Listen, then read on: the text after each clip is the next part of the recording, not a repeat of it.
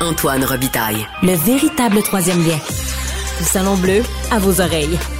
Et tout ça sans utilisation des fonds publics. La maîtrise du français au palier collégial s'empirerait constamment, selon euh, le rapport Le Temps d'agir, qui a été rendu public vendredi. On en discute avec Madoua Nika Cadet. Bonjour. Bonjour Antoine. En effet, ça va de mal en pis. Ben, vraiment. Député de Bourassa Sauvé, porte-parole en matière de langue française. Euh, pour quiconque aime la langue française, il y a plusieurs aspects très déprimants dans ce rapport du euh, comité Boivin-Chabot de Burn. Euh, vous en avez cité deux en chambre cette semaine. La piètre maîtrise du français écrit qui entraîne des échecs académiques chez nos jeunes. Puis après ça, plus de la moitié des nouveaux cégepiens qui estiment euh, avoir un moyen ou un grand besoin d'aide en français. Euh, Également le constat sur euh, les disparités qui existent euh, en matière de maîtrise de la langue entre les garçons et les filles. C'est aussi quelque chose que j'ai cité en chambre. Oui. oui, Mais vous avez commencé par ces deux-là. Oui, Mais lequel? Puis il y a les profs cancres oui, aussi. voilà. Ouais, là, c'est... Excusez-moi. Le terme, il, est, il est sévère pour, pour les ben enseignants, mais définitivement, donc, des, un, corps professoral, un corps enseignant qui éprouve des lacunes, donc qui eux-mêmes, on voit mais que je vous donne le choix. Quel aspect vous a le plus déprimé? Et là là là là là là. C'est sûr que on va peut-être revenir sur le dernier aspect. je vais continuer sur ma lancée sur euh, les enseignants qui éprouvent des lacunes. je ben pense que ça c'est ça c'est définitivement déprimant parce qu'on voit le on voit le cycle. On voit le parfois on parle de, de cercle vertueux. Là, ici on a une espèce de cercle vicieux où on a des des enseignants qui eux-mêmes sont passés à travers notre système d'éducation, qui ont qui ont continué d'éprouver des lacunes à travers leur, euh, mmh. leur passage académique et qui aujourd'hui se retrouvent à être des enseignants au cégep et à ne pas avoir les outils pour pouvoir aider la prochaine génération. Moi, il y a un, il y a un oiseau qui me soufflait que vous avez déjà été prof au cégep. Euh, oui, c'est vrai, oui. Donc, fait que vous, vous l'avez vécu. Avec, imaginez, donc, être dans vos, être euh, dans, dans vos chaussures, être dans, d'être mm. dans votre position, puis ne pas être en mesure de pouvoir corriger les copies des élèves, ne pas être en mesure de pouvoir les aider. Je comprends bien que là, bien souvent, on parle, on parle pas des enseignants de littérature eux-mêmes, pour lesquels habituellement, du moins encore aujourd'hui, ouf, euh, on arrive à en embaucher assez qui, qui répondent aux exigences académiques des cégeps, des institutions collégiales, mais on parle quand même des autres enseignants dans, dans des matières, dans des matières dans des matières tierces qui devraient être en mesure de pouvoir, à tout le moins, euh, donc retirer des points là, aux élèves euh, quand, quand ils font des fautes euh, dans leur copie puis ils sont pas capables de le faire. Mm. Donc, on a une pénurie de main-d'œuvre qui nous empêche de pouvoir répondre à la demande. Ça, c'est d'une part, mais je pense qu'il y a quelque chose de beaucoup plus fondamental qui fait que indépendamment du fait qu'on n'a pas assez de gens qui, qui ont ces, ces compétences-là, euh, c'est qu'on a une, une, masse critique de, de, de, de, gens qui se tournent vers le, le milieu de l'enseignement mm-hmm. collégial, puis qui sont qui ont, qui ont, sont pas les, qui ont pas les moyens, là, qui n'ont pas tous les outils nécessaires pour pouvoir aider la prochaine génération. Donc, c'est un peu ça qui vous a déprimé le plus. C'est ça qui Le fait que les, les, enseignants, euh, plusieurs enseignants, ne maîtrisent pas le français C'est ça, parce que ça, ça veut dire que si on n'agit pas maintenant, puis là, le, rapport s'appelle La maîtrise du français collégial, le temps d'agir, et dans la lettre euh, qui accompagne le rapport, on nous dit le comité manifeste le souhait que les recommandations qu'il vous soumet aient des suites dans les meilleurs délais. Bon, raison de leur nature, les changements attendus peuvent parfois prendre du temps avant d'être observables. C'est pourquoi il est urgent d'agir dès maintenant.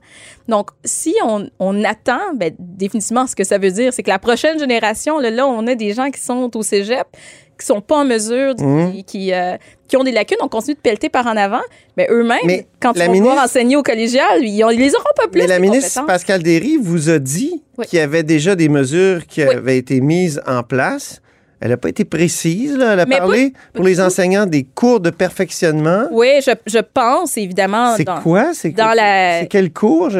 C'est ça. Ça n'a pas été tout à fait précis. Vous avez raison. Puis j'imagine que dans sa réponse, elle, euh, elle, euh, elle référait à la recommandation 31 du rapport. Là. Donc, vous l'avez devant vous. C'est génial. On peut le consulter ensemble. Ben oui. Donc, dans le rapport, euh, donc nos, nos trois expertes recommandent que soient offertes au personnel enseignant des activités collectives ou individuelles de perfectionnement en français écrit donc, j'imagine qu'elle fait référence à cette recommandation-là, qu'elle a fait référence à cette recommandation-là dans sa réponse. Mais évidemment, c'est très, très, très large. La CAQ nous parle beaucoup de résultats, de bilan. Nous, on veut euh, nous dépose un bilan, en fait. Elle nous a dit, oui, oui, oui, inquiétez-vous pas, non, on n'a pas publié le rapport pendant priorité 13 aussi. mois, Ouais. mais c'est une priorité. Puis on a agi. Donc, oui, oui, oui, on a fait des cours de perfectionnement. Là. On, on est là, on, on agit. On, on- c'est très, très, très important pour nous. Mais nous, on veut savoir qu'est-ce qui a été fait exactement, qu'est-ce qui est à faire et qu'est-ce qui ne sera pas fait. Mhm. Et euh, pour les garçons Oui. aussi, c'est déprimant. C'est très les, déprimant. les garçons ont. Pourquoi les garçons ont un rapport plus difficile à la langue, selon vous? La langue Je sais pas. française? Je sais pas. Ou, euh, je pense que c'est la même chose pour l'anglais, d'après ce que j'ai compris, là, mais. c'est la même chose pour l'anglais? Oui. De- je je sais pas, je sais pas pourquoi c'est euh, si difficile. Je pense que c'est quelque chose qui traîne euh, bien avant ça, bien avant d'arriver au collégial, évidemment, là, comme pour toutes les, les difficultés des, de nos jeunes. Euh, mais nos, nos garçons, de, de façon particulière, ben, je pense qu'il va falloir qu'on se pose. euh, qu'on se pose ces questions-là. Puis le rapport ne- n'émet pas de recommandations par rapport à cette disparité-là. Elle en fait le constat. Euh, mais même nos expertes elles-mêmes, elles nous disent euh, bon, que ces besoins-là, ils existent, euh, qu'il faut qu'on se penche sur les questions. Mais même elles, elles nous apportent pas de recommandations par rapport à ça. Mais il, il faut qu'on se penche là-dessus. Puis nous, en, puis en chambre, j'ai posé, en fait, j'ai demandé à la ministre que qu'on que le gouvernement se pose ces questions-là, se penche sur cette problématique, euh, puis qu'on ait des études un peu plus détaillées sur la question. Mais en ce moment, on a plus de questions que de réponses quant à cette disparité-là, mais c'est c'est pas étonnant. Malheureusement, j'allais dire c'est étonnant, mais c'est pas vrai. C'est pas, c'est pas étonnant, mais c'est déprimant. Est-ce que c'est les écrans? Est-ce que c'est l'omniprésence des Mais écrans? là, il faudrait voir est-ce que les garçons passent plus de Parce temps dans qu'on les le écrans que les filles? Fait que Je pense que oui, mais euh, moi, c'est ce qui me déprime aussi dans ce rapport-là, c'est les solutions qu'on Les propose. correctiels. On veut sortir la littérature de- du collégial, alors que c'est peut-être le seul moment dans l'existence d'un citoyen, d'une citoyenne où la littérature française, francophone euh, va être comme imposée, Mhm. parce qu'au collégial, euh, ben, au secondaire, on n'en lit presque plus.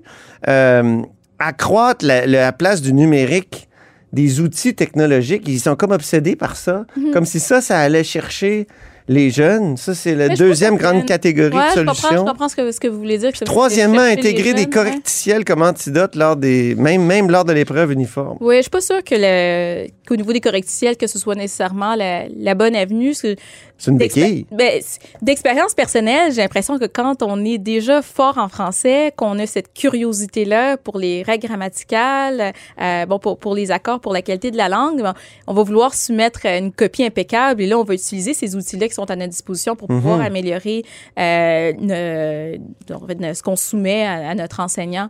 Euh, mais j'ai l'impression, puis ici, on, on s'attaque particulièrement donc aux élèves qui sont en difficulté.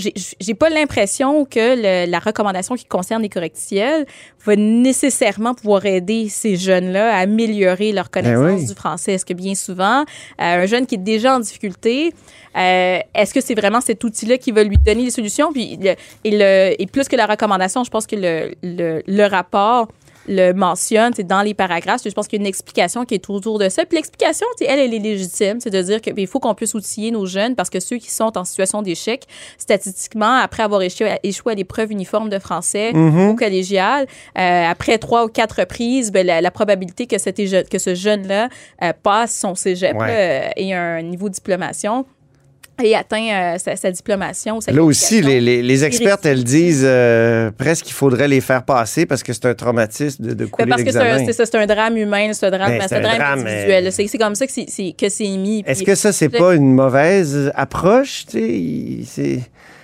Mais je, je comprends l'aspect du, du, Oui, mais- du drame humain, c'est ça, je pense que c'est important, mais je- en effet, je je suis pas certaine. Est-ce que c'est pas nivelé par le bas?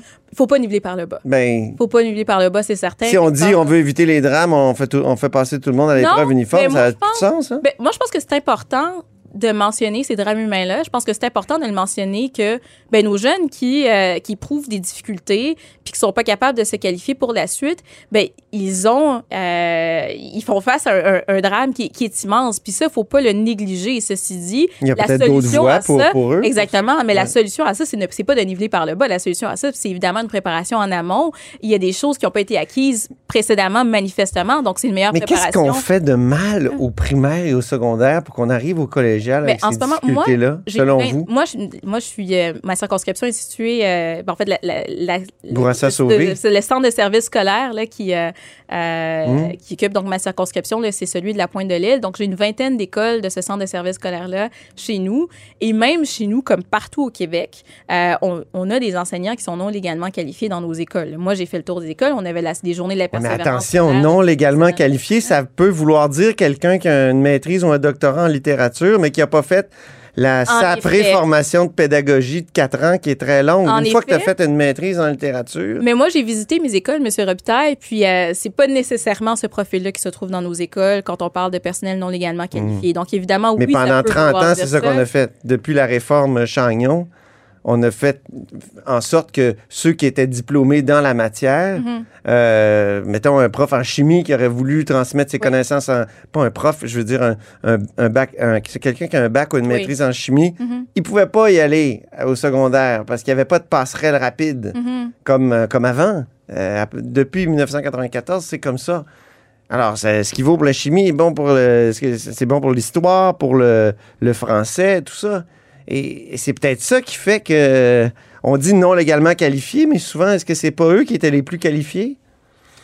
Je vous entends là-dessus, mais la, la réalité, euh, parce que là, je reviens à la réalité sur le terrain, parce qu'après Ouais. ça, c'est il y a qu'est-ce qui, euh, bon, la, la définition cadre, puisque ce que vous venez de mentionner, puis ces exemples-là qui, euh, qui, qui définitivement, je pense que ça fait partie d'un débat qui est à part. Mais, aujourd'hui, avec la pénurie de les main-d'œuvre, écoles- ça veut dire n'importe qui peut devenir prof, c'est ça que vous voulez dire? Même, ça même des gens qui ont. des personnes qui n'ont pas de diplôme. Ben, c'est ce c'est ce que ça veut dire. C'est ce que ça. ça. veut dire en ce moment sur le terrain. Donc, Ah on oui. voit qu'il y a quelque chose qui se passe. Puis, comme je dis, moi, je, je l'ai vu. Puis, nous, et évidemment, oui, il y a des personnes qui ont des, qui ont des compétences hautes, puis que c'est. euh, c'est- il y a un potentiel exceptionnel d'apprentissage, puis que ça fonctionne très bien dans nos écoles, mais il y en a d'autres qui, malheureusement, ne sont pas en mesure de, de, de, de répondre, en fait, euh, de répondre aux besoins des jeunes. Puis c'est c'est pas juste ça, parce que, en fait, la présence de ces gens-là, euh, bien souvent, ils sont pas là pour toute l'année scolaire. Il y a beaucoup de nos enfants en ce moment euh, qui font face à plusieurs, euh, plusieurs substituts, là, plusieurs substituts Oui, oui. pendant la même année scolaire, pendant la même Ah école oui. scolaire. Donc, c'est aussi ça. C'est c'est beaucoup ce que ça signifie en ce moment à l'intérieur de notre réseau. Donc, je reviens à ça, puis à la préparation en amont, ce que vous demandiez, est-ce qu'il faut qu'on nivelle par le bas? La, la réponse, c'est non. Donc, oui, plus tard, euh, si on s'est pas préparé à l'avance et si on a, euh, si on n'a pas fait ce qui était nécessaire au préalable, on arrive avec des Mhm. jeunes qui sont pas capables de trouver le sujet dans une phrase, ça, ça fait partie du rapport. Ouais. On n'est pas capable d'identifier le sujet dans une phrase. Puis ça, ça c'est un enjeu. Les écrans, justement. Oui. Le numérique, est-ce que c'est pas trop présent à l'école aussi? Est-ce que c'est pas un problème alors que les trois expertes nous disent ça prend encore plus de rédaction numérique? Puis là, j'ai le, le livre ici avec moi, Le désastre de l'école numérique, où il y a cette phrase formidable. C'est bien la première fois qu'on préconise l'augmentation des doses dans un problème d'addiction. C'est intéressant ça. Fait que Est-ce vous- que, moi, c'est c'est vous- l'impression vous que j'ai votre copie par la suite Oui. une fois que vous l'aurez terminé. faut que vous lisiez ça. Ouais. C'est un, un espèce de pamphlet anti-école numérique, bon, avec euh, les défauts que ça peut avoir, là, les, les- Ben, c'est certain à numérique, l'emporte-pièce, mais il me semble que les écrans sont tellement présents dans la vie des jeunes que parfois, ça peut euh, nuire à, à l'apprentissage. Alors que là, les trois expertes nous disent, non, non, faut en faire plus. Ben, c'est certainement un outil parce que de toute façon, c'est par la suite, dans le milieu professionnel, donc le numérique va faire partie de l'environnement euh, de travail de- Mhm. des jeunes là, qui, euh, qui, qui embarqueront dans leur vie professionnelle. Oui, mais la pour l'apprentissage. Mais pour l'apprentissage, mais c'est ça, donc je reviens. Donc, mais pour l'apprentissage, en effet, je pense que j'abonde un petit peu dans le même sens, euh, dans le même sens que vous, que je suis pas certaine que plus, encore plus de numérique, ce soit la solution. On, on est en mesure de euh, de sceller les apprentissages avec le bon vieux papier puis le crayon. Puis ça, ça, ça, ça fait le travail. Ça, ça fait le travail co- comme on dit, mais pour parler un petit peu des correctiels, c'est plutôt euh, Ah oui. euh, en effet, là, c'est- c'est- sur cette question-là, euh, je, puis je, reviens parce que j'ai l'impression que j'avais pas tout à fait terminé ma, ma- mon propos un peu plus tôt. C'est important qu'on prenne acte de ces drames-là, puis qu'on s'assure de favoriser la réussite scolaire, la réussite académique de nos jeunes. Mais je suis pas certaine que l'emploi de ces correctiels-là, ce soit la manière de pouvoir le faire. Il faut qu'on ait les outils, dont des cours d'appoint quand les jeunes arrivent au cégep. Puis on, on, on sait pas beaucoup, on n'a pas passé beaucoup de temps sur euh, le, le 75 là, Puis ça, je trouve ça vraiment important Mhm. parce qu'on a une donnée très importante dans ce rapport-là qui le fait que des jeunes qui n'ont pas obtenu la note de 75 euh, à leur épreuve unique de français, cinquième secondaire, langue maternelle, euh, ici, c'est statistiquement significatif. Donc, il y a ah une distinction entre ces jeunes dans au niveau du taux d'obtention du, du diplôme d'études collégiales, qui est d'à peu près de 84 qui ont, pour ceux qui ont obtenu plus de 75% cette épreuve de français-là, et qui, et qui baisse de façon draconienne pour ceux qui ont obtenu une note, une note inférieure à 75 On a une donnée euh, sur laquelle il faut agir ici, puis en ce moment, c'est pas comme ça qu'on attribue les cours d'appoint au collégial. On verra finalement ce que le GALF, le groupe d'action sur l'avenir de la langue française, dont Mme Derry nous a parlé. Moi non plus. Ça fait gaffe un peu. Ben exactement, ça Alors, fait Gaston la gaffe. Ben, peut-être qu'il faut faire gaffe. C'est prémonitoire? Il faut faire gaffe, il faut faire gaffe, Madouanika Cadet. Merci beaucoup. Merci à vous. C'est tout le temps qu'on avait, malheureusement, député de Bourassa-Sauvé, porte-parole en matière de langue française, entre autres. Et c'est ainsi que se termine La Haut sur la Colline en ce jeudi. Merci beaucoup d'avoir été des nôtres. N'hésitez surtout pas à diffuser vos segments préférés sur vos réseaux. Ça, c'est la fonction partage. Et il y a aussi le bouche à oreille. Et je vous dis euh, à demain. Cube Radio.